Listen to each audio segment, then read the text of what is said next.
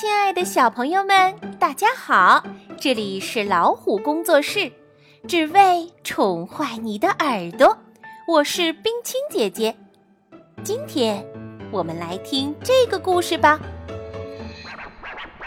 石头汤，作者是美国的琼穆特，是由阿甲翻译，南海出版公司出版的。石头汤。三个和尚，阿福、阿禄和阿寿，走在一条山路上。他们一路聊着猫的胡须、太阳的颜色，还有布施。最年轻的阿福突然问：“阿寿，什么使人幸福？”阿寿年纪最大，也最有智慧。他说。我们去找找看。一阵钟声把他们的目光引向山下，那里有一个村庄。他们站得太高，还看不清楚。他们不知道，这个村庄曾饱经苦难，饥荒、洪水和战争，让村民们身心疲惫。村民们。不相信陌生人，甚至还会怀疑自己的邻居。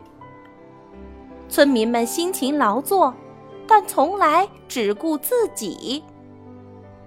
村里有一个农夫，一个茶商，一个秀才，一个女裁缝，一个郎中，一个木匠，还有其他很多人。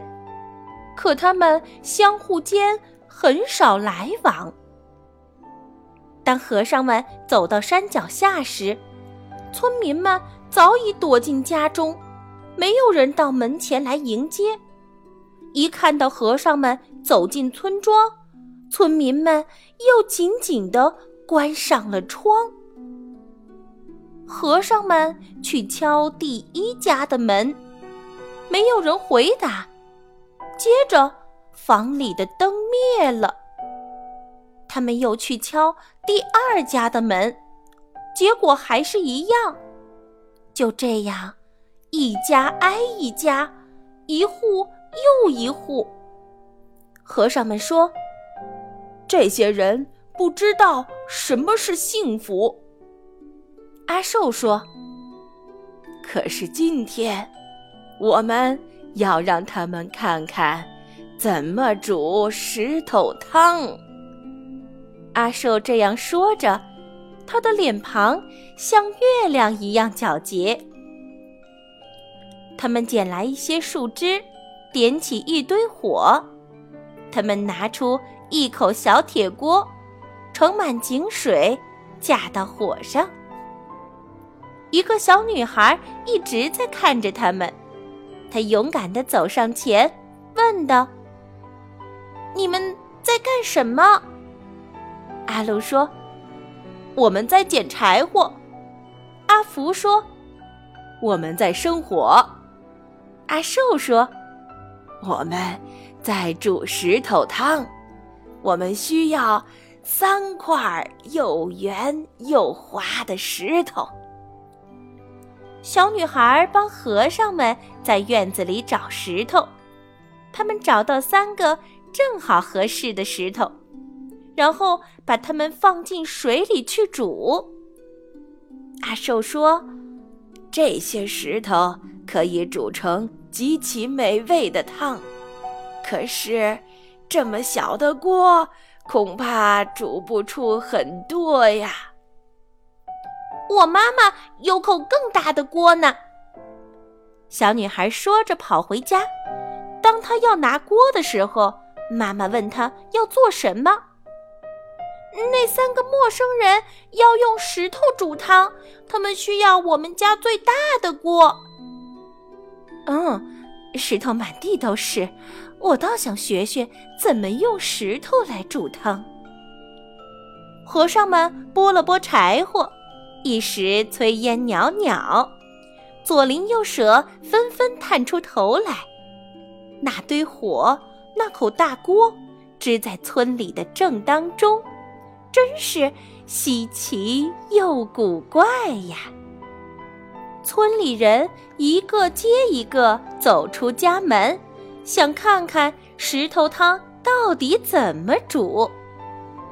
阿福说：“当然了，嗯，煮传统风味的石头汤，加点盐和胡椒粉，味道会更香。”阿路一边在巨大的锅里搅着水和石头，一边说：“不错，呃，可是我们没带。”秀才突然插嘴说：“嘿，我家有盐和胡椒粉。”他的眼睛睁得大大的，充满了好奇。一转眼，他就不见了。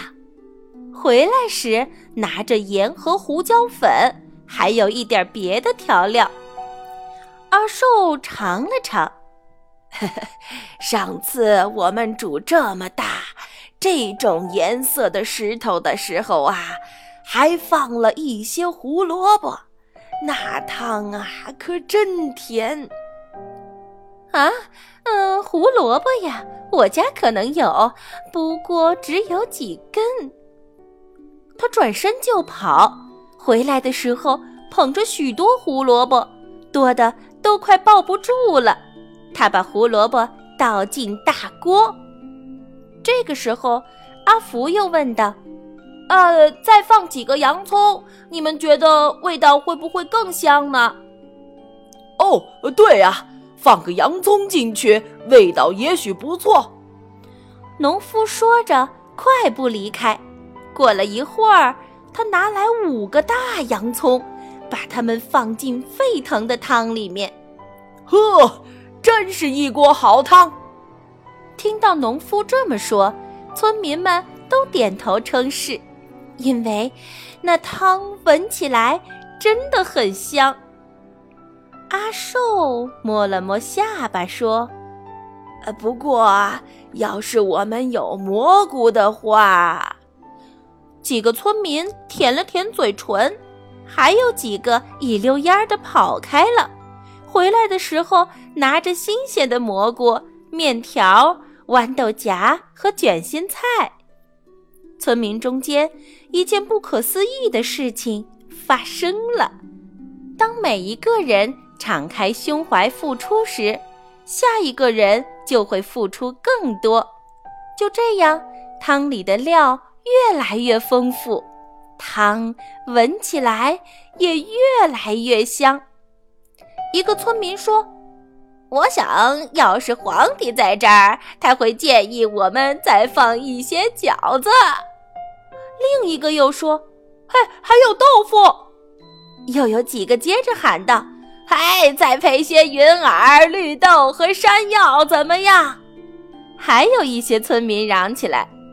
还有芋头、冬瓜和玉米尖儿，大蒜、生姜、酱油、百合。哎，我家有，我家有！人们大声喊着，然后飞奔回去。不一会儿，又都满载而归。他们能拿什么就拿什么，能拿多少就拿多少。和尚们搅啊搅啊。汤咕噜噜咕噜噜冒着泡，闻起来可真香，喝起来一定更香。村民们一个个都变得那么慷慨好施。汤终于煮好了，村民们聚在一起，他们拿来米饭和馒头，拿来桂圆和甜饼，他们端来了香茶，点亮了灯笼。大家坐下来一起吃，他们已经很久没在一起欢宴了，甚至没人记得以前是否曾经有过这样的欢宴。宴会结束以后，他们又说故事，又唱歌，一直闹到深夜。然后他们敞开家门，争着把和尚请到自己家。给他们住非常舒适的房间。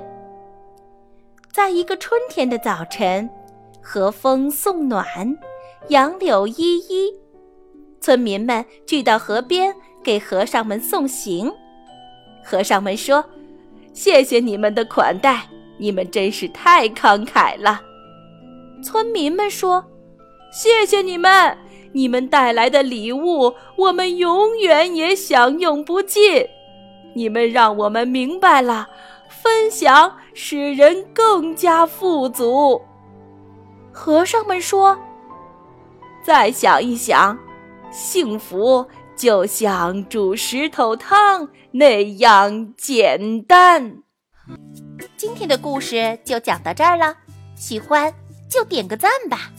欢迎大家订阅微信公众号“老虎小助手”，发送消息“我爱听故事”，免费获取冰清姐姐为小朋友准备的电子大礼包吧！